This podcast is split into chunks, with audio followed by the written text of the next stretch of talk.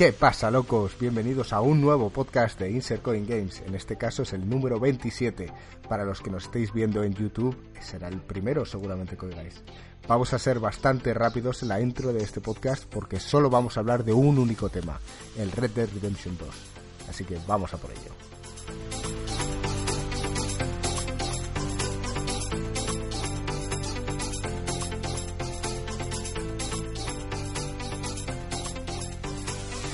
¿Qué pasa, chavales? ¿Cómo estáis? ¿Qué tal, Marco? ¿Qué pasa? Pues recién levantado de la siesta, que, que no me decís nada, tío, y me avisáis tarde, y ahora, pues nada, estoy un poco sobado, pero bueno, me despierto rápido. Estás un poco sobado. ¿Qué haces durmiendo a estas horas? Pues esta hora es por la noche, cuando sale el podcast. ¿Qué coño haces durmiendo siesta? Qué noche, bueno, lo, lo que queráis. ¿Qué tal, Joaquín? ¿Tú Muy también bien. estás por siesta? No, yo estoy que me quiero echar la siesta. de siesta. Pues creo que hoy tenemos un tema bastante interesante, así que de dormirse poquito. Porque, bueno, vamos a hablar en profundidad del Red Dead. Y de hecho, este va a ser el primer podcast que se va a publicar en nuestro canal de YouTube. Así que os quiero con todas las energías y toda la efusividad necesaria para un juego de este estilo. Bueno, no el primero, hemos publicado más, pero sí que va a ser el primero que vamos a intentar ya mantener un orden y sacarlo cada semana también en YouTube para que la gente que, que no nos conozca, pues oye, pues lo escuche por ahí también. Ya estás corrigiendo, Sí, ¿eh? La- gente podcast. no había escuchado nunca el anterior, tío. Bueno, pero Este es el primero, ¿no? Este es el primero, No, tío. Aunque es ponga el- número 27, es bueno, el ah, 27. vamos a adelantar que Y- y, efectivamente que tenemos si te gusta, haremos los 26 primeros. Está claro, vamos a ver, para quien no lo sepa, o sea, tenemos un canal de podcast, estamos en iBox, está toda la información en la descripción. Si os interesan eh, este tipo de plataformas, pues meteros ahí. Hemos hablado de un montón de temas súper interesantes. Tenemos hasta incluso monólogos de Joaquín. Así que tenéis chicha y cantidad ahí para, para divertiros. Si os gusta, de todos modos lo ponemos aquí también para que, para que nos conozcáis y, y opinéis. Más que nada porque aquí es donde tenemos más seguidores. Bueno, Estupendo, gringo, me ha gustado eh, tu, explicación. Me parece perfecto. Sí, Eh, vamos a hablar razonable. vamos a hablar del Red Dead Redemption 2, o sea, ese juego al que todo Dios está jugando menos yo. Y diréis, ¿por qué? Pues, ¿Cómo te sientes? pues me siento bien porque estoy empezando a jugar al God of War.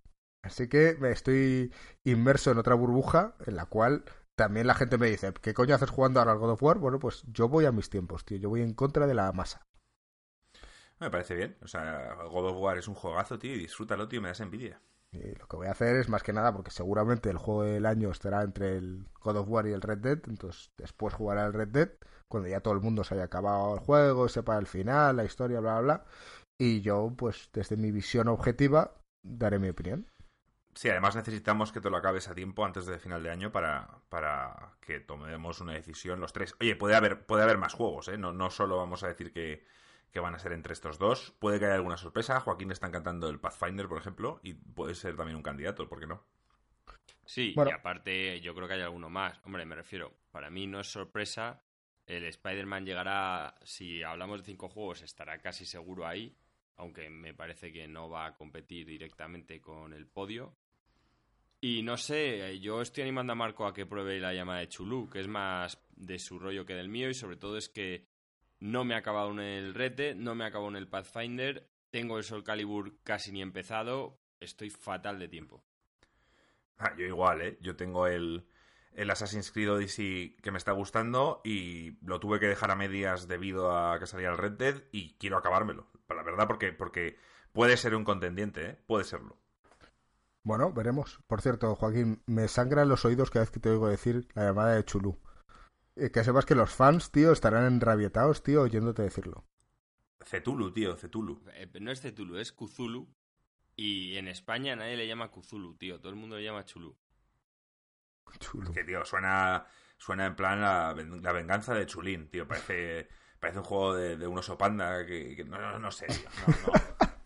No, no me convence cómo lo llaman aquí en España. Pero bueno, No, a mí no me convence cómo lo llama Joaquín. Es que yo no le creo, para empezar. ya me estuvo comentando nuestro amigo Kelvin A que Kelvin te dijo que le llaman Chulú. Eh, no, él no me dijo nada. Él, él es muy fan de, de- de- de esto. Y yo le pregunté, ¿pero esto qué es? Y entonces me dijo que sí, Lovecraft. Y yo le dije, ¿pero Lovecraft qué es? Como un. Como un Warhammer, no sé qué. Y me dice, escritor. no, tío, Love- Lovecraft es un escritor. Y yo, ah, vale. Gracias por la información. Entonces, bueno, pues resulta que esto está basado en las novelas de un tal Lovecraft y, y ya está. Y, me parece un, me parece un, apellido un poco raro, por eso no lo he considerado una persona. Lovecraft, ¿sabes? Pues suena, yo que sé. A, ver, hay muchos artistas, Marco, que tienen nombre artístico. O sea, Brad Pitt no se llama Brad Sí, sí, sí, ya, ya, ya lo sé, pero aún así, pues por eso mismo no pensaba que fuera una persona. Pero bueno, nunca te vas a dormir sin aprender algo nuevo y en este caso, pues mira, pues ya sé que Lovecraft es un escritor. Es como si tú sacas un libro y se llama Marco HDR, pues la gente no entendería. Una anécdota, sobre todo de HDR, cuando empiezo a jugar al God of War, según se enciende, dice, no se ha detectado HDR en tu televisor. ¿Es esto correcto? sí. Es una putada porque de verdad que más que el HDR que se nota un huevo es el tema de los, de los frames, que en la PlayStation 4 Pro se ve a 60 y es un canteo. Bueno. Oye, vamos a dejar de irnos por las ramas y vamos a ir al tema en cuestión. Red Dead, ¿vale? Eh, a priori, ambos estáis jugando y no habéis terminado, ni mucho menos. Primeras impresiones. Mm, bueno, primero decir que es un juego absurdamente largo. O sea, no llega, creo, al Assassin's Creed Odyssey, el cual creo que me queda mucho y llevo como 50 horas. No creo que sea eso. El ritmo está bastante mejor que en el Assassin's Creed, pero es un juego que, a menos que luego coja mucha velocidad, yo estoy, quizá llevo unas 40 horas y llevo un 49% de la, de la historia. Porque hay una pestaña donde te deja ver exactamente por dónde vas en la historia y lleva un 49%, o sea, la mitad. Ah, pero a mí eso no me preocupa, ¿eh? Porque, por ejemplo, yo cuando estuve jugando al Spider-Man, eh, llevaba un montón de horas jugadas y es que había dedicado mucho tiempo a perder el tiempo. Exacto. A ti este te pasa lo mismo. a ello, a perder el tiempo. Claro. O sea, no es un juego, para empezar, es un juego que llevamos años queriendo que salga con un hype enorme y lo quieres tomar con mucha tranquilidad juego te ofrece muchas más cosas aparte de la, historia principal y entonces pues yo estoy intentando eh, llevarlo a un ritmo bastante lento, que además el, juego te marca ese ritmo lento y te no para de ponerte en situaciones en las que te vayas de la historia principal. Eh, algunas cosas me gustan, otras cosas no, de, de, ese ritmo lento. Y bueno, si quieres luego vamos con ello. Pero vamos, en principio el juego me está, me está encantando. ¿Y Joaquín, tío, tu visión? Bueno, mi visión es que me parece el mundo abierto mejor conseguido hasta la fecha. Mm, los gráficos son un espectáculo de principio a fin. O sea, es que la nieve, bueno, empieza muy fuerte, pero luego es que ves que llega primavera, vas con el caballo y vas viendo toda la vida que hay en el oeste americano, todos los ciervos, eh, ardillas, bueno, Marco Ardillas no, eh, conejos y demás. Y está tan bien hecho, bueno, te metes un pantano y cocodrilos, de repente es que tu cabeza empieza a poner nervioso. Bueno, es impresionante. Y... Vale, bueno, esos son más detalles, pero en general, o sea, lo que es la historia, te está gustando, está siendo lenta, ¿no? A mí personalmente se me está haciendo lenta. La historia a mí me gusta más, la del GTA V. Quizá lo de tres personajes fue un acierto para contar historias tan largas ir cambiando el punto de vista de vez en cuando te refresca un poco. No, no estar todo el rato viendo lo mismo. Por ejemplo, es que a mí, este tío, cada vez que le mandan una misión es como un puto perezo, como que no la quiere hacer. Que al principio te ríes, bueno, siempre que llega uno tal, otro, no, no, no, tal, cual, no sé qué, qué coñazo, y al final como que le convence. Pero cuando ya has oído eso 40 veces, tío, di, venga, coño, si al final vas siempre, ve a la puta misión, no des el coñazo. ¿Cuánto tiempo de juego llevas tú? Pues yo llevaré unas 35 horas por ahí, llevo un 40% de la historia. A ver, yo decir una cosa, ya que Joaquín ha nombrado lo de los tres personajes, me parecía esta una oportunidad brillante de haber hecho dos personajes, un hombre y una mujer. O sea, vivir el salvaje oeste como una mujer, donde ya entran en temas de, represión hacia la mujer, de que la mujer la tratan como inferior y demás, hubiera estado bastante, hubiera estado, bastante guapo, un punto de vista muy distinto. O sea, no sé si te parece bien, Joaquín, pero yo quizá haber metido una mujer controlable, además viendo que en el campamento hay mujeres y que tiene una personalidad fuerte y demás, hubiera sido una muy buena opción. Sí, a ver, me refiero, es que el oeste da para mucho. También poner un personaje o un personaje, de color, o un personaje indio que está ahí puteado porque han llegado los americanos, les han dejado las putas reservas, les, les han robado la tierra. Pues todo eso, tío, o sea, da mucho. el oeste era un momento que daba para muchas historias. Y a mí personalmente, contar una tan larga, solo a través de los ojos de uno, cuando podías haber dado un poco más de diversidad, yo lo habría agradecido. Yo creo que estáis siendo demasiado críticos, ¿eh? Porque. Mm, no, no, eh, no, no estamos siendo críticos. La historia es la leche. A mí, Arthur Morgan como personaje me gusta mucho más que John Marston. O sea, eh, John Marston me parecía un personaje un poco plano. Y de hecho, ahora que le estoy viendo como personaje secundario, mm, no me dice nada, sinceramente. a, lo que, me estoy, a lo que me estoy refiriendo es que estáis juzgando a, a una saga como es el Red Dead, que siempre, que en el 1 entiendo que fue exactamente igual, una historia desde los ojos de un mismo personaje, y estáis comparándolo con el GTA, que, que es el último, claro. Que realmente lo que hizo fue cambiar un poco la dinámica, de ningún juego había hecho nada parecido. Claro, pero, pero, pero, son estos mismos. ellos. O sea, no es que esté comparando con otro juego distinto, estoy hablando de gente que ha hecho el mismo juego. O sea, estos dos tíos gringo son los que escriben siempre GTA y Red Dead ahora.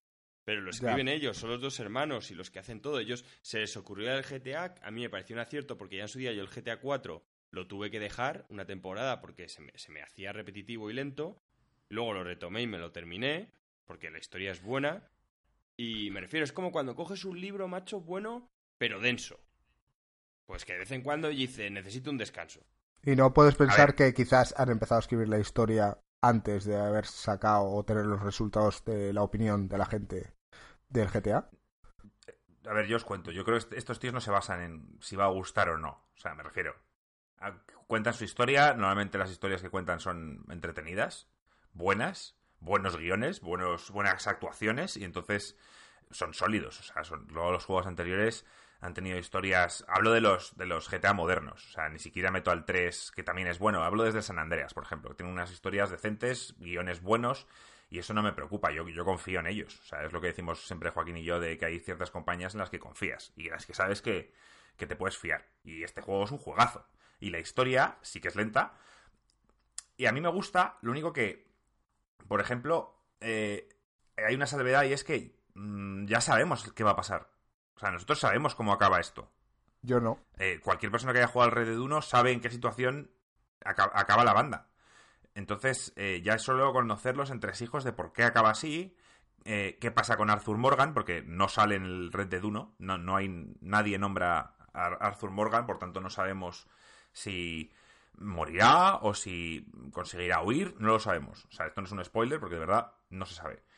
Y y sí que va escalando la historia. O sea, yo llevo ya 45 horas, por ahora todavía, hasta hace muy poco había muy buen rollo entre toda la banda, no había ningún problema, mm, ibas haciendo eh, misiones para distintos compañeros, intentando tirar la banda hacia adelante, a ver si consiguen huir, tal, pero, pero de repente ha habido un suceso que, por cierto, nuestro amigo eh, el druida ya nos lo spoileó, no sé si te recuerdas, Joaquín, que íbamos en el coche y nos dijo algo.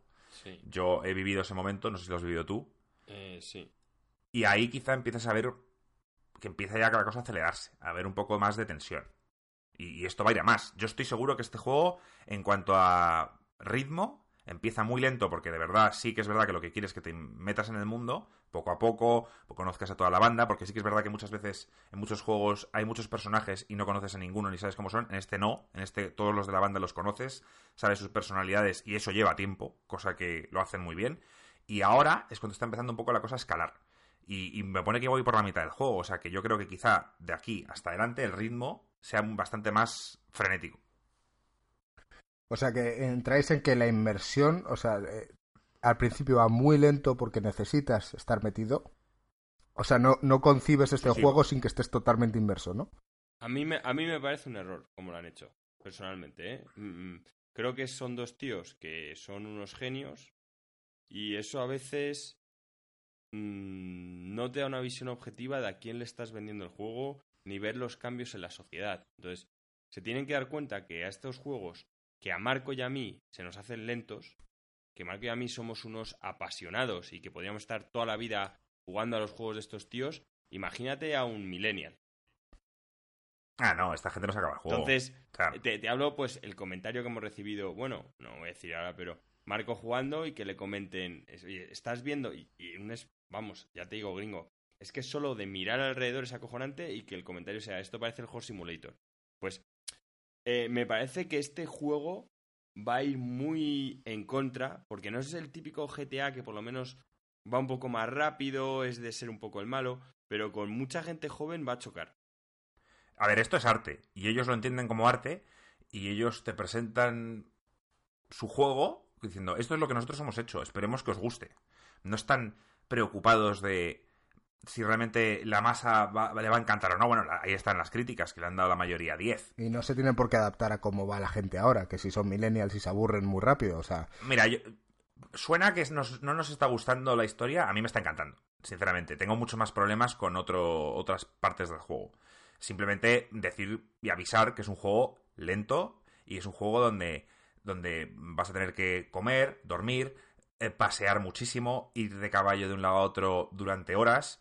Y, eso no, no todo el mundo le gusta. Hay conversaciones muy interesantes con un personaje del campamento en el cual vas a descubrir ciertas cosas y quizá te has tirado 10 minutos yendo con él a caballo.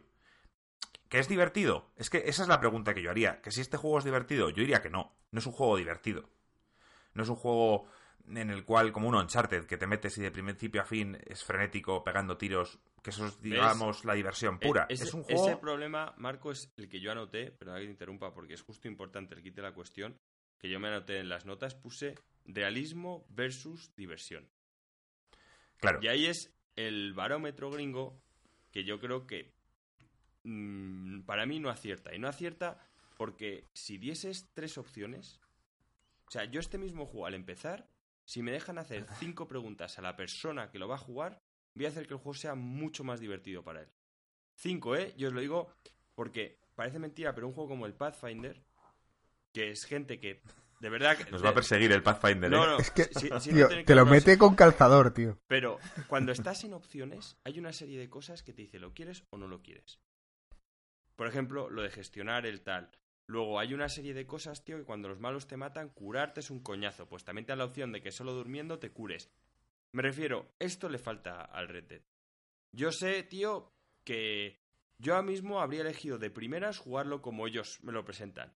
Pero daría dos opciones más. Una un poquito más light y una... Pero tío, eso es demasiado... Es demasiado... O sea, estás exigiendo algo que no deberías. Es como si te pones a un juego y al Bloodborne y le dices, quiero que no tener problemas de estamina al rodar, o sí.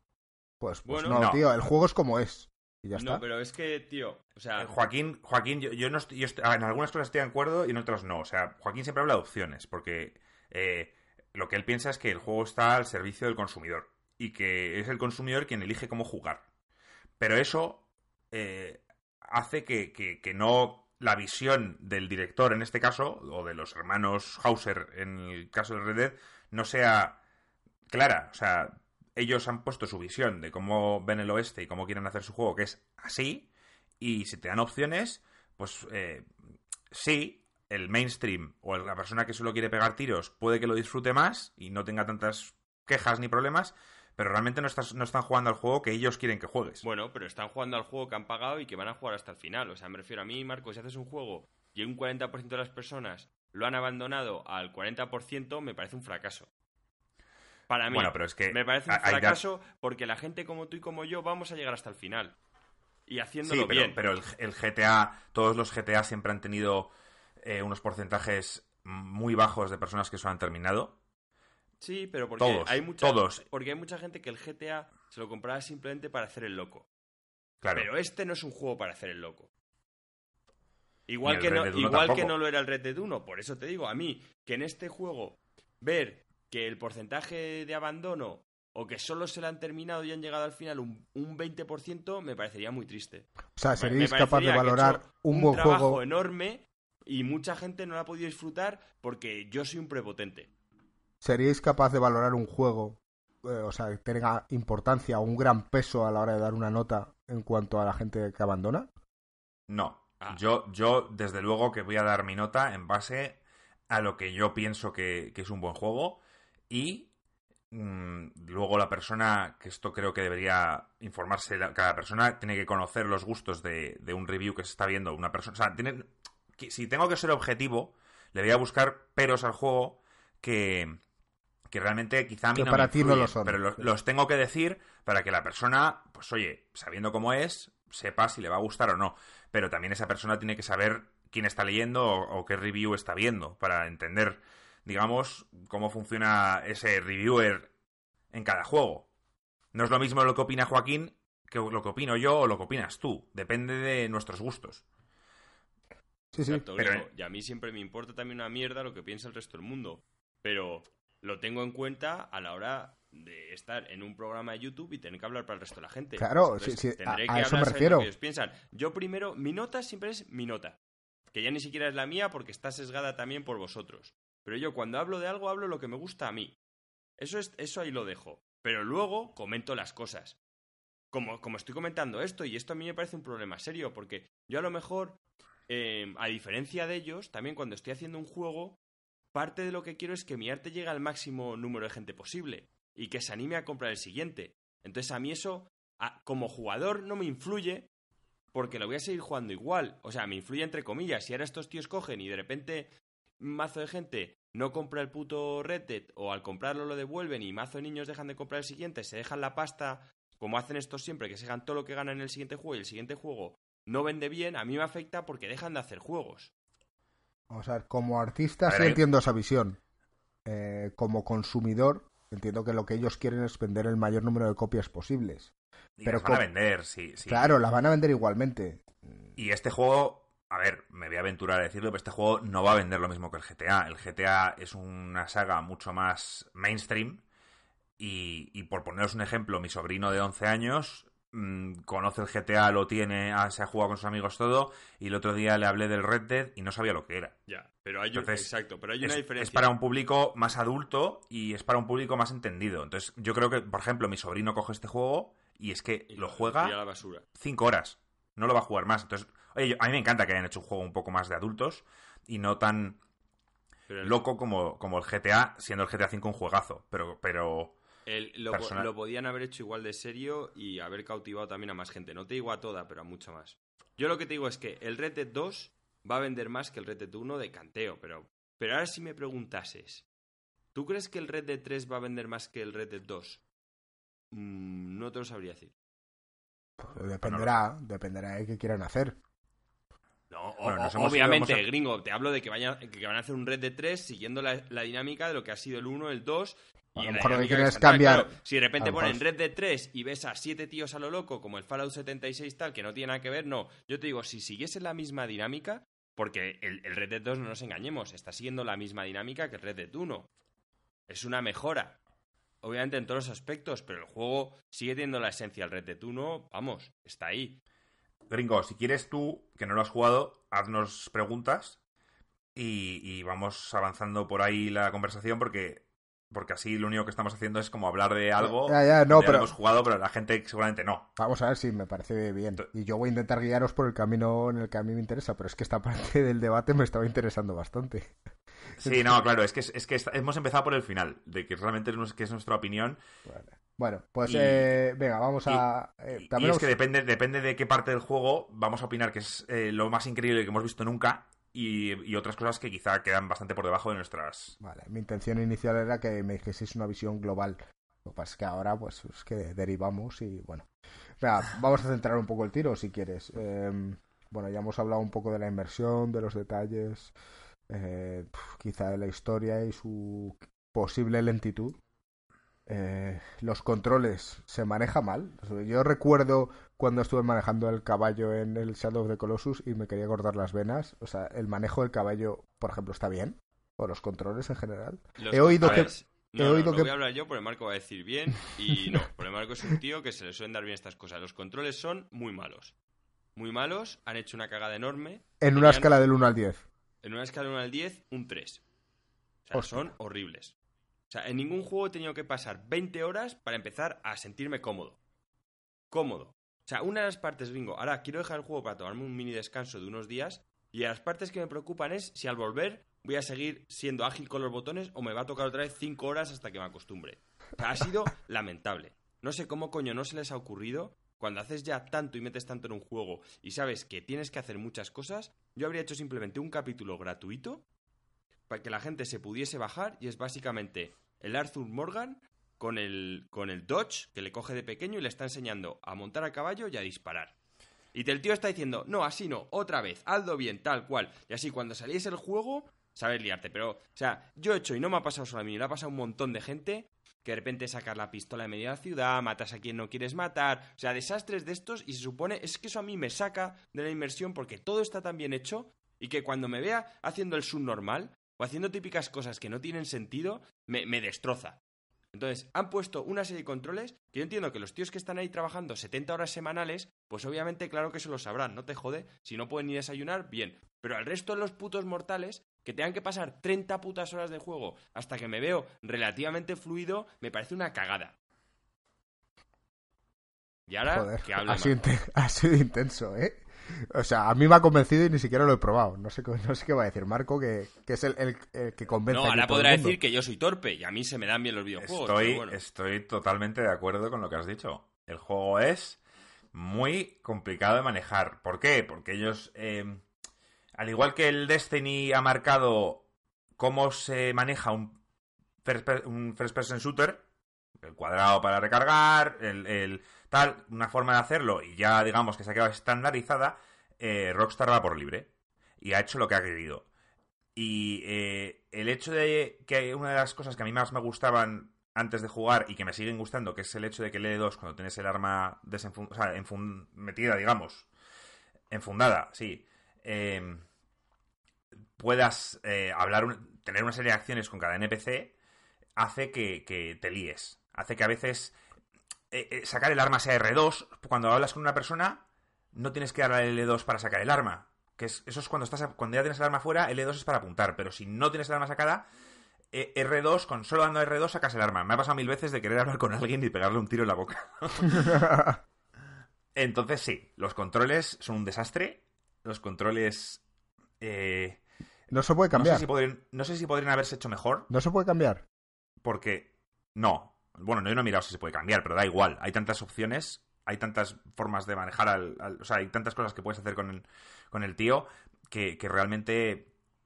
eh, es, eh, Que te liaría igual. Creo que va a ser... Sí. Luego hay problemas de... Por ejemplo, a Joaquín le habrá pasado. Yo, yo voy con mi pistola y, y también quiero ir con mi, con mi escopeta y con mi rifle, digamos, con tres armas. Y cada vez que me monto en el caballo, misteriosamente mis armas vuelven al caballo. Yo luego me salgo del caballo para hacer la misión y cuando de repente quiero pegar un tiro a un tío a media distancia, resulta que solo tengo la pistola, porque por no sé por qué se meten las armas otra vez en, en el caballo. Y yo, ah, vale, pues no tengo las armas. Que a mí- ten- y que- estás obligado. Que a mí me daría igual eso, Marcos, si no fuera por el hecho de que el tío luego no las baja. Y es que, gringo, no hay ninguna ventaja por no bajar las armas. O sea, es que es, es una acción que yo tenga que perder el tiempo siempre en darle, pues hombre, que lo Es hagas las- realismo. La primera hora, pues, pero es que luego que estás jugando, que llevas 40 horas, que estás cansado, que quieres avanzar en la puta historia, y entonces cada vez que te bajas del puto juego, acercarte al caballo, a sacar, es que es de sentido común. Es Pero es como, realismo. ¿por qué, por qué no hacen? Bueno, pues que te hagan que duermas en pelotas y por la mañana te das que vestir. Cada vez, elegir los calzoncillos, elegir los calcetines, elegir... No es eso como es hace, ¿eh? ¿No Tío, te hace es que- comer? No, hay ¿No que te hace comer? Hay que... No, comer, tienes que comer cada tres días, que tampoco es realista. ¿Vale? Pero... Hacen, hacen, Joaquín, ¿cómo se llama esto? El, Sí, el y, fasting, tío. y- y el tío come, pero vamos, o sea... Come eh, cuando como si- puede, como, tío, Como si es fuera fosquito, o sea, se lo traga eso, el, el- lo que cocina el gordo, el tío hace, le pega dos cucharadas y luego se lo traga todo el tirón. O sea, no me jodas, tiene un estómago de puto acero. A ver, no, a ver. no es, no es, es absurdo que cada vez que te bajas del caballo no cojas las putas armas. Vamos tío. a zanjar ya el tema del realismo, ¿vale? El realismo es, eh, como es, han querido ir a por el realismo y por tanto se van a resentir bastantes partes de, de jugabilidad y de, y de comodidad a cosas que ya estamos acostumbrados en el juego. O sea, eh, eh, sí, eh, no, no tiene ninguna mejora. O sea, en principio llevar tres armas encima, pues tú las ves físicamente, ves que tiene colgados dos rifles o lo que sea. Pues oye, quizá si quieres añadir realismo absoluto, pues quizá el hecho de apuntar o de disparar sea más complicado porque vas con más peso encima o lo que sea. Menos mal que no han hecho eso. Pero, pero hay, hay que ya decir que este juego intenta ir por el realismo y que por ello, bueno, pues hay bastantes cosas que, que nos van a parecer tediosas. Vale, eh, El de- apuntar, el apuntar es complicado también. No, porque es que apuntar es lo más curioso y esto te va a sorprender, es un aimbot. O sea, tú cuando apuntas, el tío apunta al cuerpo ya directamente. Y, y tú luego tienes que simplemente eh, subir el joystick para intentar dar en la cabeza. O sea, es un aimbot. O sea, Y de eh, hecho nunca puedes no fallar. funciona. Sí, puedes fallar porque... eh, ¿Sabes cómo funciona el Destiny que se apuntas a veces le apunta pero a veces no? Sí. en este caso es exagerado. O sea, si tú Apunta siempre. apunta siempre. Entonces, tiene sentido en el formato realismo de que Arthur Morgan es un, es un o sea, Pistolero es un- de la Es un hostia. pistolero y, y tiene sentido que siempre apunta el cuerpo y que no- prácticamente nunca falle. De hecho, el juego es injugable sin el aimbot. Mm, Los controles son demasiado lentos o no sé cómo llamarlo, Joaquín. Si tú le quitas el, el aimbot, realmente no. sería complicadísimo apuntar a, a cualquiera. Este juego, si le quitas el inbot, es para jugarlo en un PC con un ratón. Sí, sí, Entonces, sin ratón, olvídate. Olvídate, porque sí. mm, es que, eh, vamos, y encima, gringo, ese es el otro tema, que es la dificultad. Es un juego eh, fácil. Realmente yo las veces que he muerto han sido por un tema de controles. De liarme con los controles, de liar la parda. Pero no porque el tema... Que también dices, joder, es que es lógico, porque como el juego encima sea difícil, en vez de, de tardar 80 horas, tardas 180. Claro, es que es lo que te digo, que hay cosas que no le puedes pedir todo algo, tío. Tienes que pensar en la diversión y en que sea factible. Un- Me sorprende, me sorprende que esté siendo tan crítico con el juego, pero me sorprende aún más los silencios de Marco que, que te dan la razón. Es que pregúntale a Marco cuántas veces ha muerto él legalmente, de morir. No digo haciendo el chorra o que estás en un Solo, tren y solo saltas he a un lado. muerto. Solo he muerto si, por ejemplo, me he descuidado y tenía la barra de vida baja y de repente, de forma random, aparece un campamento o un tío con, o sea, cuatro tíos delante mío y de esto de que yo voy a desenfundar y ellos se me han pegado cuatro tiros rápidos y muero, muero ahí. Esos son los únicos casos en los que he muerto. Nunca he muerto en mitad de una misión. ¿Ves? Vale. Yo morí en una, pero porque el cóctel Molotov lo estallé contra un puto muro, que yo estaba al lado y salía ardiendo. O sea, por cosas de controles. Entonces, a ver, los controles son, son, son, son malos, son tediosos. Y a otra cosa en la que yo, y he, he hablado con varios amigos de- del canal y demás, y aquí no estoy tan de acuerdo, es en la. en, digamos, las animaciones. Que es otra cosa que la gente se va a quejar. Las Son, animaciones. son muy largas y muy lentas. Sí, largas, lentas y, necesitas que haga la animación completa para poder hacer el siguiente movimiento. O sea, le das a R1 para cubrirte detrás de un árbol y el tío automáticamente va a ir corriendo detrás del árbol, se va como a pegar en el árbol y a partir de ahí tú puedes empezar a, a disparar. Eh, tienes que hacer la animación y no puedes saltártela. No es un Uncharted donde el personaje es muchísimo más ágil y por ello no, y por ello no es realista, pero es más divertido. Esto es un juego de coberturas. Sí, las coberturas muchas veces funcionan mal, sobre todo si son coberturas en las que el tío se tiene que agachar. ¿Verdad, Joaquín? Cuando te ponen en una roca y le das R1 para cubrirse, nunca sabes si estás cubierto o no. Sí, luego vas a apuntar y a veces no apuntas bien. Ya, sí. Pero, pero funciona muy bien, por ejemplo, si hay una valla, un árbol, lo que sea. Entonces, eh, también hay partes tediosas en las que entras en una casa y el juego no te permite correr. No te permite correr porque estás en un espacio bastante cerrado y eh, han hecho una habitación súper detallada y lo que quieren, ellos quieren que, que estés en esa habitación, abras cada cajón, tal. Y, por ejemplo, un amigo del canal Santi se quejaba de que, de que dice, joder, es que tengo que ver al tío como se agacha, abre el cajón, mira, cierra el cajón, va a otro lado, abre otro cajón. Y dice que te tiras cinco minutos abriendo cajones. Claro. Sí, otra vez, realismo, inversión contra eh, diversión, jugabilidad y, y la satisfacción inmediata. Yo soy más del, re- del realismo y la inversión sobre todo. Para mí la inversión es todo en un juego. Vale, el tema es que a mí para esto te saca la inversión. Ese es el problema. Problemas también. Eh, no entiendo por qué en el campamento, que es un campamento abierto, porque no puedes correr. No te deja. Tienes que ir andando rápido, digamos.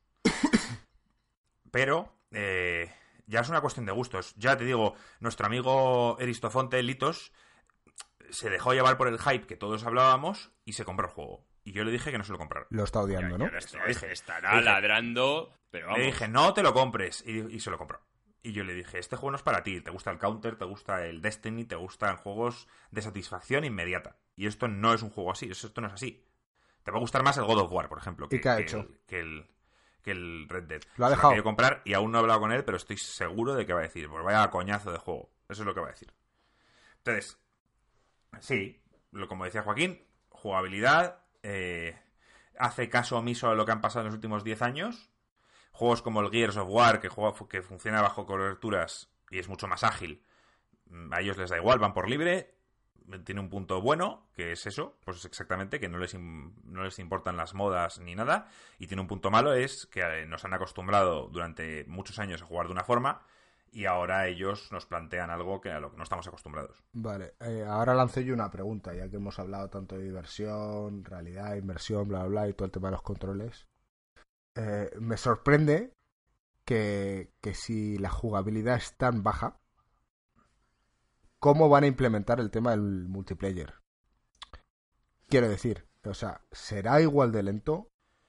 Eh, Mm, pues no te sé decir si, si los controles eran, bueno, los controles eran iguales. No sí, sé si pero las la parte de las animaciones que tengas que las harán más rápidas, puede ser que las hagan más rápidas. O las eliminan, a lo mejor. O puede que no. Yo creo que no, gringo. Yo jugué al multijugador de- del primer Red Dead y es que tratan de simular un poco lo que eran las películas del oeste.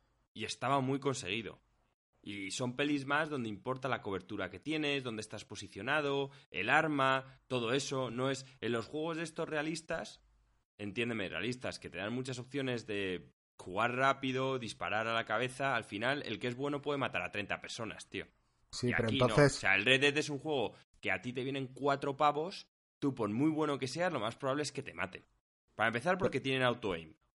Pero es que me sorprende de que... Puedes matar a uno, puedes tal, que pero final- critiquéis- pero como, la- eh, como es que, tío, en el oeste también es así. O sea, bueno, menos aquí, que el realismo es muy importante, salvo cuando te vienen los O'Driscolls, que vienen 50 tíos y los matas a todos. Ahí ya el realismo da un poco igual. Pero en el puto este, a ti te, te ganaban por número y estabas jodido.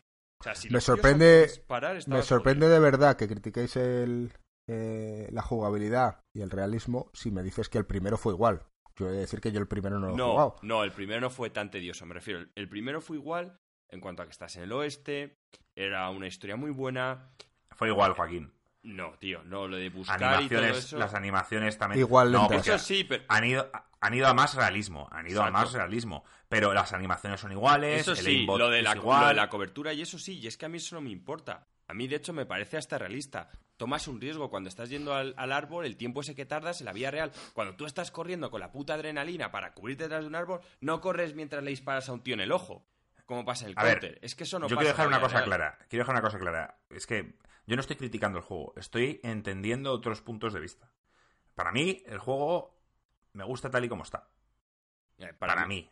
Yo no. Eh, pero entiendo que haya personas que digan, pues a mí esto no me gusta, esto lo entiendo y sé ver los fallos si me voy y los busco como todo lo que está enumerando Joaquín es cierto, no lo voy a negar.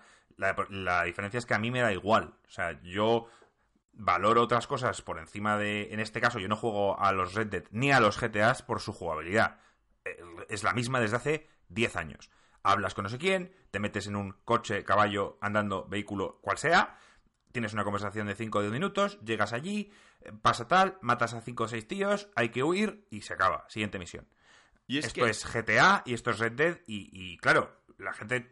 Quizás, quizá el hype desmedido hacía que pensaran que esto es el siguiente nivel en el mundo de los videojuegos. Y en algunas cosas lo es, como en la inversión y demás, pero no deja de ser un videojuego. Eso es lo que quiero decir. No sé. A mí, sinceramente, esa forma de jugar me encantado siempre los GTAs, pero aquí van demasiado. O sea, en ningún GTA tenías que estar abriendo. Otra cosa es que en una misión concreta, en una casa, te hagan las animaciones porque quieres que te fijes un poco, pero por la norma no. O sea, por en todos lados, en todos lados tener que, cada vez que vas a mirar a un pavo, o sea, gringo, cuando lo matas, em, registrarle para lo que El tiene, cuerpo. es que se, se me hace horrible, tío. Acabo Yo la verdad es que no lo hago. hasta el nabo. A ver, gringo, cada persona que matas le puedes saquear. Y de hecho se aconseja, porque te dan mm, dinero, te dan. eh, puede llevar un reloj de oro para que luego puedes vender y luego también munición. Y, y realmente puedes eh, matar a 10 tíos, están en el suelo, ir uno a uno saqueándolos, donde ves una animación de 5 segundos por cada uno, en la que el tío lo levanta y le, y le rebusca.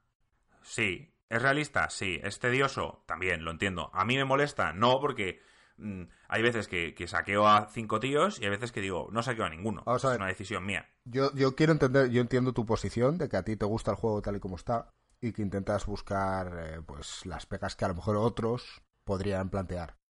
Eh, ¿Podrías sacar esa misma cantidad de pegas de un juego como puede ser el God of War?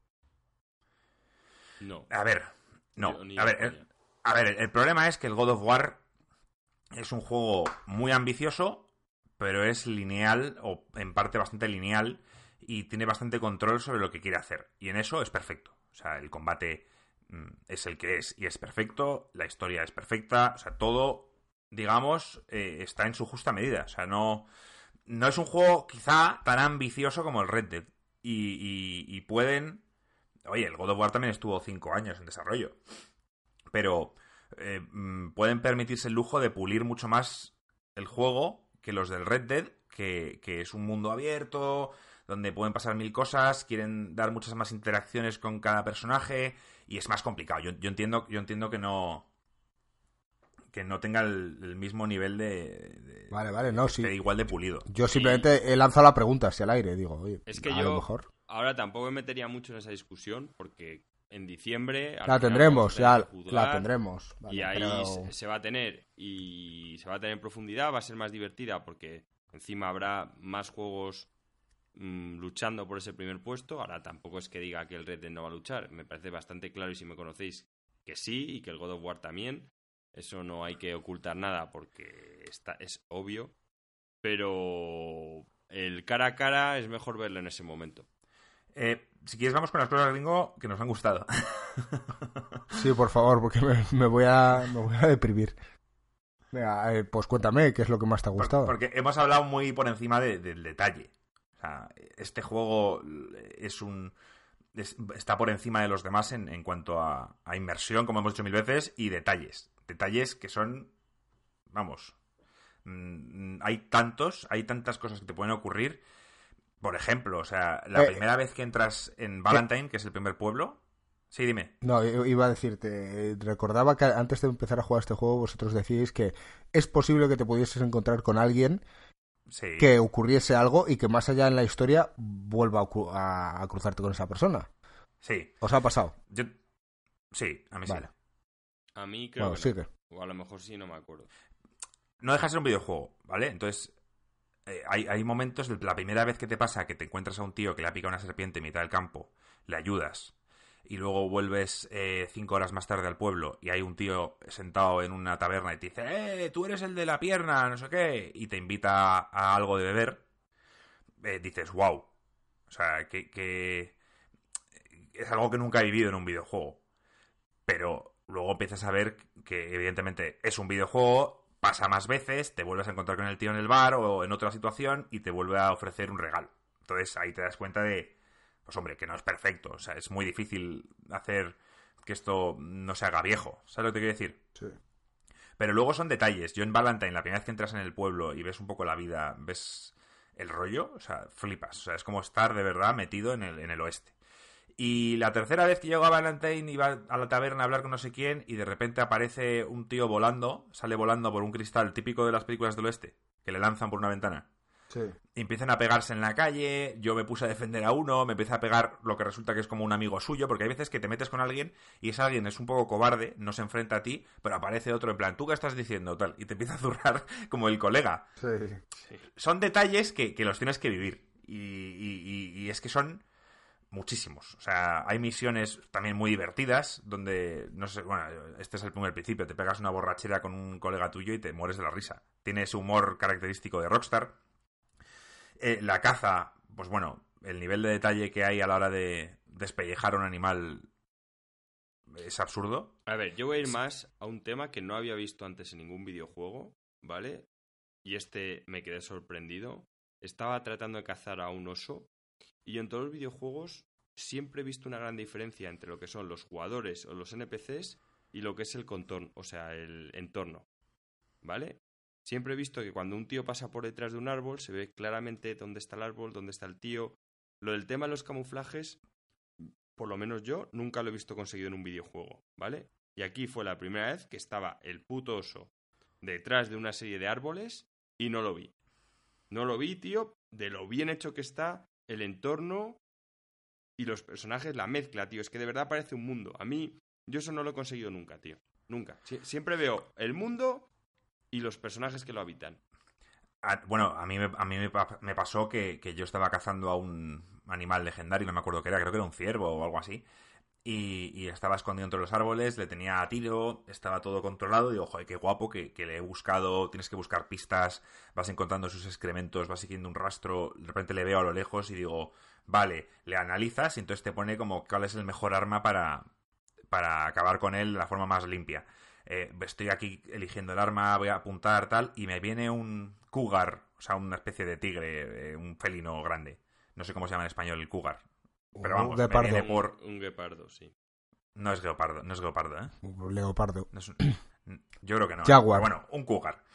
Y, y me ataca por detrás, me mató al instante. O sea, típico. Y apareció entre, entre la- unas ramas. Y yo, hostia, eh, me mató, me jodió todo, toda la persecución que hice al ciervo, pero es realista. O sea, yo no estaba, no me di cuenta de la presencia de- del animal, y cuando estoy ya apuntando y todo tranquilo, aparece y te lo juro que me fue pegarme uñas con el cuello y muerto. Sí, sí. Habrá gente que dirá, vaya puta mierda, tengo que volver a hacerlo todo. Bueno, pues para mí eso fue un detalle que, que- que valoro y que me gustó. Y aún así acabé muerto y, y no cacé finalmente al, al ciervo, porque luego me dio pereza volver a buscarle. No sé por qué no me, no me sorprende. Oye, eh, Mm, he oído que el juego está cargado de minijuegos. Eh, ¿Sobrecargado o están bien encajados en la historia? Ah, no, perfecto. O sea, está. Tienes el póker, el cual seguramente cuando salga el multiplayer va a ser la polla, porque bueno, te puedes echar unas partidas de póker y es divertido cuando ves las caras de, de personajes que son reales, pero está bastante bien hecho. ¿Vale? Yo, yo he jugado varias partidas de póker, además hay como varios sitios. Eh, está el primer poblado donde entiendo que los... O sea, son gente, digamos, humilde y apuestan centavos. Al final no ganas más de, de 10 dólares como muchísimo. Eh, y luego, ah, más adelante en la historia, vas a San Denis, que es una ciudad, que esto tampoco lo hemos dicho, pero impresiona mucho cuando estás en el campo durante horas y horas y horas Y y de repente apareces en una ciudad, ciudad grande, y, y me metí en una partida y era gente rica y, bueno, me despellejaron. o sea, empecé a apostar y porque me tuve que retirar, pero la gente apostaba ya 50 dólares a- en la segunda mano, ¿sabes? Y yo en plan, vale, pues va, va a ser que yo no puedo aspirar a esto todavía. Por decir de la ciudad también de detalles, bueno, esto ya es un clásico en juegos de Rockstar, pero en los espectáculos, no sé si Joaquín, si te has probado a ver alguno. No, Pero son no, in- no me los he visto. Joder, pues tú que te siempre hablas y defiendes qué bueno fue en el GTA 4 cuando viste el espectáculo, el monólogo sí, de tal. Sí, me reí mucho, pero en este ya te digo, es que estoy agobiado con los juegos. Llega diciembre y veo que, que no Ya, pero los tú no, hemos acabado, no- no- tío. no puedes, no puedes valorar un juego con prisa. O sea, no puedes decir, me agobia el hecho de que sea largo. O sea, disfrútalo. Claro, Sí, tío. y- y sobra. en eso estoy. Y, y además me, me he decidido tomar un descanso unos días. Pero estoy Claro, pero- haciendo las secundarias. O sea, es que ni siquiera es que esté yendo a por la historia principal. Es que voy haciendo muchas cosas. No, no, yo también. Yo, aún yo así- cada vez que veo una secundaria la hago. Pues ya está, ese es el tema. Y aún así, pues no, no encontrará tiempo para ir a, a ver los espectáculos, tío. Luego, misiones secundarias variadas. Hay de todo. Hay serias, hay, hay muy cachondas. Y, está al estilo de, los Rockstar, de todos los juegos anteriores. Me encanta. El juego, para mí, eso es la diversión. Las historias. O sea, eh, eh, si queréis llamar esto spoiler, no, no tiene nada que ver con la historia principal, pero de repente llegas a la ciudad Valentine otra vez, tras horas estando fuera de allí, y me sale una misión secundaria, me encuentro con do- dos hermanos que están intentando impresionar a una mujer, dos locos, y tú la has jugado esa, Joaquín. No, esa no la he hecho. O sea, Pues no, vete a Valentine. Vete a Valentine otra vez. Hay varias misiones eh, con ellos, pero la primera es en plan que están a ver quién es más machote y, y cogen al pobre Arthur en plan, péganos tiros a botellas encima de la cabeza de Arthur, pero ¿por qué? Y el tío, tú hazlo, hazlo, a ver quién es más valiente. Empiezas, o sea, es gracioso. Tienes que, esas misiones son súper divertidas y tienes que hacerlas. O sea, vete a Valentine porque las tienes ahí, seguro. Volveré, porque está también lo de los cazarrecompensas, que no lo he hecho aún. Vale. No Bueno, sé, tío. ahí empieza a tener mejor buena pinta el juego. O sea, quiero decir, yo estoy muy a favor de esas misiones secundarias divertidas eh, que te sacan un poco de la historia principal, pero que te sacan una sonrisa. Mira, yo cuando. quieres te explico, te explico una hora, en, en resumida, en resumido en dos minutos, una hora de Red Dead. Empiezas, eh, vas a hacer la misión principal, porque llevas tiempo sin hacer ninguna, está lejos, vas a caballo, te encuentras con un tío que dice que, que se ha jodido, que su caballo se lo han robado y se le puedes llevar a no sé qué pueblo, se sube, le empiezas a llevar y te atacan no sé quién, los matas, le acabas llevando al pueblo y cuando ya decides ir a hacer la misión principal, aparece una secundaria en medio. Te pones a hacerla. De repente, otra vez quieres ir a la, a la misión principal y de repente te, te sale un rastro de un animal legendario. Dejas de otra vez. O sea, al final te llevas una hora queriendo hacer una misión principal y no la haces. Bueno, ¿Eso es bueno o malo? eso es a mí, para mí eso es diversión, ¿eh? Claro, yo lo considero, pues oye, que es un mundo lleno de cosas que no paran de ponerte situaciones. Yo a veces lo noto en los directos cuando estaba streameando. eh, hubo una que puse misiones y secundarias. En plan, esto es lo que vamos a hacer hoy. Y hice creo que una. Y todo el mundo, oye, pero no has hecho muchas misiones. Y yo, ya, tío, es que no, no me dejan. Me Ya, metí en un espectáculo. Me metí en un espectáculo. Luego mm, te sale el típico Bounty Hunter que molan, porque no son genéricas. No. Cuando te dicen que hay que buscar a. que hay un Wanted, un cartel de estos de Wanted que te pagan por, por cogerle. No es lo típico de que vas, está ahí, le matas o le, le secuestras y ya está, sino que hay una historia detrás. Normalmente el tío tienes una conversación con él, etcétera. Eh, No sé, a mí este tipo de juegos, tío, son los que me dan la vida. Te dan la vida. Y, Vale. y los pros ganan mucho a los contras, habiendo contras, como dice Joaquín, y le doy la razón en los controles, que es el mayor pero. Controles y jugabilidad a la hora de disparar que le puedes encontrar al, al juego. Eh, ya esto es una curiosidad aparte. eh, ¿Habéis encontrado muchos bugs?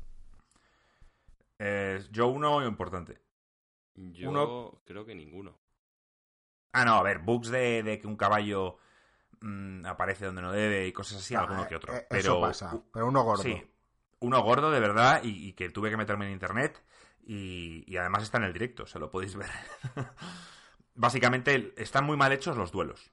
Ya estaban mal hechos. Ah, bueno, eso sí, se me había olvidado. Los putos duelos. No se pueden están- hacer con la Play Sí, o sea, ya, 4. ya están mal, ya mal hechos en, los, en el primer Red Dead y en este lo que quieren que hagas, que tiene sentido, es, digamos que tienes un tiempo en el que los dos estáis como con la mano cerca de la pistola, del revólver, y como que tú poco a poco vayas apretando el R2 y una vez decidas finalmente llegar al fondo del R2, el tío desenfunda. Dependiendo del tiempo que te hayas tomado en llegar hasta ahí, tengas, tienes más o menos tiempo Vale. para apuntar y dispararle.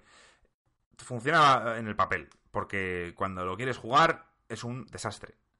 Es un desastre. O sea, yo al final había un tío que no quería matar, que de verdad no quería matarle, y, y además yo no sabía si había la opción de matarle o no.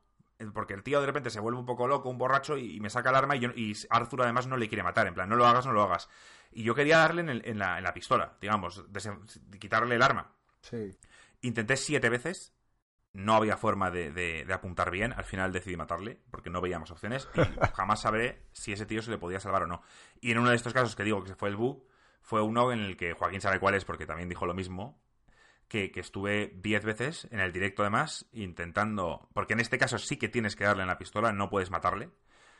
Y no, no había forma. Me mataba siempre, siempre me tuve que meter en internet, ¿qué pasa? El tío pone el vídeo de la misión, un tío, y todos los comentarios igual. No paso de aquí, no paso de aquí, hasta que uno pone, si le dais a omitir, salta la escena. Y yo le di a omitir y simplemente mm, es como que le hubieras ya...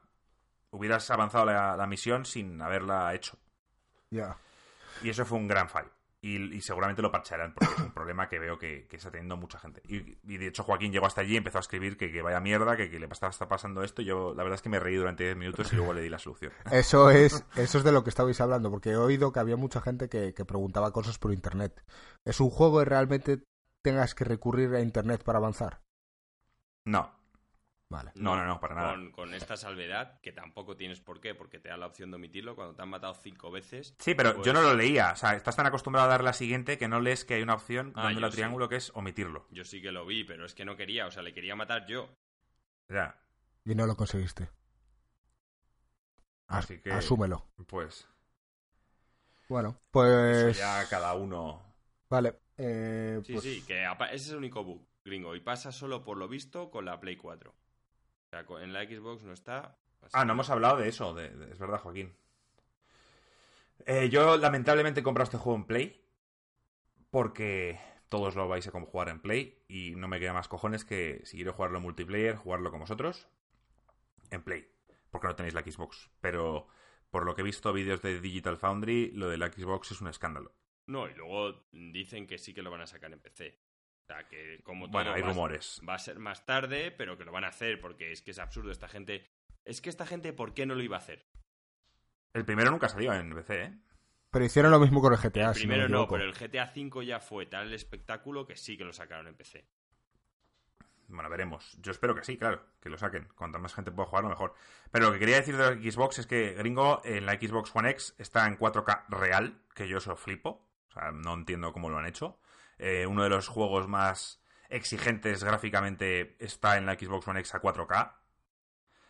Y, que va fluido, va exactamente como esperarías, o sea, va exactamente como la versión de PlayStation normal o la 4, porque los frames creo que están capados a 30, pero va a 4K real. Esto me sorprende, no sé, Joaquín, si a ti te sorprende o... A ver, eh, sí, aunque yo verdaderamente hubiese preferido quizás el, en vez del 4K el intermedio que hay y que fuera 60 frames. Mm, pues puede ser, puede ser. No sé si. Porque yo, sinceramente, el nivel de realismo, Marco, con 1080 es que ya flipo. O sea, todo me parece real. Pero bueno, está a decir que la versión, hasta ahora, la mejor versión es la de Xbox. Y yo no iba a comprar el juego dos veces. Al final hay que. Hay que ser un poco. Ahí tengo que decir, bueno, pues nada, me lo compro en Play 4 Pro, que se ve bien, pero no llega a los 4K ni de lejos. Y, y ya está. Y lo jugaré como estos multiplayer y punto. Tu yo del pasado a lo mejor sí se lo hubiese comprado. No, lo, llegué a pensar porque en el fondo lo compras en la Xbox One X, lo, te vicias, una vez te lo acabas lo vendes, te darán unos 40 euros porque el Red Dead seguro que no hay mucha gente que lo, que lo lleve a tiendas. Y luego, pues oye, pues te dejas unos 30 euros más en comprarte la versión de PlayStation 4, ¿sabes? Para poder jugar el multiplayer. Lo llegué a pensar. Decir, bueno, pues lo juego en Xbox el, el single player, lo vendo y luego compro el, el de Play pero me dio pereza, porque estoy seguro que luego cosas de la historia, o sea, de la historia principal pasan al multiplayer, equipo, etcétera, y no quiero, no que no me apetecía. Sí, no es plan de jugarlo dos veces, en plan, Exacto. 200 horas de juego, ¿sabes? Y tú, vale. Pero lo pensé en hacer, ¿eh? Lo, pensé en hacerlo y, y, lo hubiera hecho si no es porque me enteré tarde de que el juego era drásticamente superior en, la Xbox. Muy bien. Bueno, yo ya, mm, gringo, personalmente, no tengo mucho más que aportar. ¿eh? O sea, y sé que la gente que nos está yendo igual saca una conclusión equivocada. A mí este juego me parece un juego de 10. Simplemente es que yo soy muy crítico con todo y más con. Nos encantan tus críticas. tanto. Pero mi pregunta es, Joaquín, para mí también es un 10, pero si no fuera Rockstar y tuviera este mismo juego, estos mismos problemas, ¿crees que le darías el 10? Si no te, con, ¿tú crees que, con lo que ¿tú crees que, que sean Rockstar no te influye? O sea, pregunto porque, porque yo también me lo pregunto a mí mismo. Si este juego no fuera de Rockstar y fuera de un desconocido... Ubisoft. Eh, ¿Lo veríamos, aun teniendo tantos problemas como hemos hablado en esta hora, ¿lo veríamos un 10 claro? Eh, sí. Tío, el mundo... O sea, yo empecé, vi la nieve. Yo es que no había visto nada... Yo no había visto nada así, tío. Pues yo, Creo que yo, creo que a mí me influencia el hecho también de que sea de Rockstar. Sinceramente, estoy siendo totalmente sincero. Si este juego es de Ubisoft, eh, estoy convencido. El mismo juego, ¿eh? Estoy convencido que quizá Joaquín no le da tantas concesiones. De hecho, la nieve en el Far Cry 5 eh, seguro que está igual de lograda. Lo que pasa es que Joaquín eso no lo va a valorar. ¿El que está igual de logrado? La nieve, por ponerlo La nieve. Ah. Claro, o sea, es que Joaquín no, o sea, nosotros le decimos que gráficamente el Far Cry, que no tampoco es así, pero si fuera espectacular, gráficos, tal, y Joaquín dice, pues muy bien, pues ni lo pruebo. Sí, es verdad. Por eso digo que no me creo a Joaquín. A ti sí, porque lo reconoces, pero Joaquín dice que sí. No, yo reconozco que siento que siento que sea de Rockstar me influye a, querer verlo mejor. A mí, ¿eh? Porque que sea de, Rockstar me influye a comprarlo. O sea, voy a comprarlo sí o sí. Lo tenía claro, aunque gente hubiese dicho que es tal, que es no sé qué. Pero yo ya he venido, me, he jamado esto y aún así es que el principio, ver todo cuando llega a un sitio, es que son... Y las historias, que a mí la historia es que sí que me gusta. Simplemente digo, pues que, transcurre de una forma lenta, pero la historia me parece la leche. Todo, o sea, es que de verdad me parece que estás viviendo un western. También puede ir a lo contrario. También puede que seamos más críticos con él en otros apartados en los que Claro, a, mí, gringo, esperamos la eso, eh, esto de repente me dices que es de Ubisoft y digo, no me lo puedo creer. o sea, es que eso también va por el otro lado. Eh, me refiero. O al igual me sacas de este juego y me dices que le ha hecho Marco y vamos, le pongo un 10, no, le pongo un 100. Me, dices que, que, Marco ha hecho eso en su casa, él solo, ahí, contigo de la voz de gringo, y digo, bueno, o sea, me refiero que, a, donde quería llegar es eso. Sí, a donde quería llegar es eso, que quizá yo estoy siendo sincero y quizá eh, el hecho de que sea Rockstar sea más crítico, porque espero más de ellos en algunas cosas, y de más concesiones a otras. Ya está. Pero aún así, me sigue pareciendo un juego de 10, porque hace cosas que no ha hecho nadie, porque intenta tirar de la industria en ciertos aspectos, en otras se mantiene totalmente al margen de lo que está haciendo la industria, que eso también es una buena noticia, que no se dejan llevar por modas, pero que se resiente en la jugabilidad o en cosas que tenemos acostumbrados desde hace años. Y oye, pues hay, muchos puntos de vista de ver esto. Y gringo, es que es importante que tú también lo juegues porque para diciembre tenemos que decidir cuál es el mejor juego del año. Y, es importante tu... De hecho, seguramente va a decantar mucho el veredicto de mejor juego del año lo que opines tú. Me parece estupendo. Bueno, por eso estoy jugando el God of War y por eso jugaré el Red Dead y daré mi visión para el vídeo de diciembre. Exacto, ese vídeo va a ser apoteósico, por cierto, chavales. Vamos a hacer un especial fin de año y eso ya te digo que lo vamos a, lo vamos a petar. Me parece genial. Bueno, pues eh, yo creo que con esto ya la gente se puede hacer una idea sobre el juego. El que no lo haya jugado como yo, porque somos pocos, pero aún estamos aquí. Somos, somos gente que queremos eh, conocer la opinión de la mayor parte de la población para decantarnos y, probarlo. Entonces, yo creo que con esto tenemos una visión bastante general de lo que es el juego. Eh, visto desde la jugabilidad del típico tío que le gusta la historia o el típico tío que le gusta las cosas rápidas. Y, bueno, pues eh, yo me lo paso bien. O sea que, que eh, a cualquiera que nos esté escuchando, tanto en iVoox como en YouTube, y haya llegado hasta aquí y le apetezca comentar algo, por favor, ponedlo en los comentarios. Eh, pon algo así con un hashtag yo llegué hasta el final, así sabremos que llegaste. Yo llegué hasta octubre. yo llegué hasta octubre, por ejemplo. Y, y nada, si os ha molado que pongamos este, este podcast en, esta plataforma, decidlo también. Así eh, no solo seguiremos las ideas de Marco que medio nos obliga, sino que tendremos razones de peso para decir que la gente lo quiere así. ¿Cómo que yo os obligo? ¿Qué os obligo yo? Parece que os tengo esclavizados. Nos tienes como a los empleados de Rockstar. No, pero yo a mí me surgen muchas ideas, tío. Yo, yo tengo mucha ilusión con Insert Coin en general. Me surgen muchas ideas, muchas de ellas son inalcanzables, como ya hemos discutido, y, otras y otras eh, las veo viables. Entonces yo propongo todo y como vosotros también tenéis voz y voto porque somos tres, pues oye, quizás soy yo el que más le doy vueltas y os propongo cosas y vosotros tenéis que decir, Marco, esto sí, Marco, te has ido, te has vuelto loco, esto que es como cuando quise poner la mesa esa. Joder, madre mía. Eso lo vamos a contar. De, de hacer la foto a Homero con el color verde y que venga a pintarnos la pared. Creo que deberíamos hacer un vídeo. fin de año lo que se acaba es la, la puta lona esa de mi salón se quita.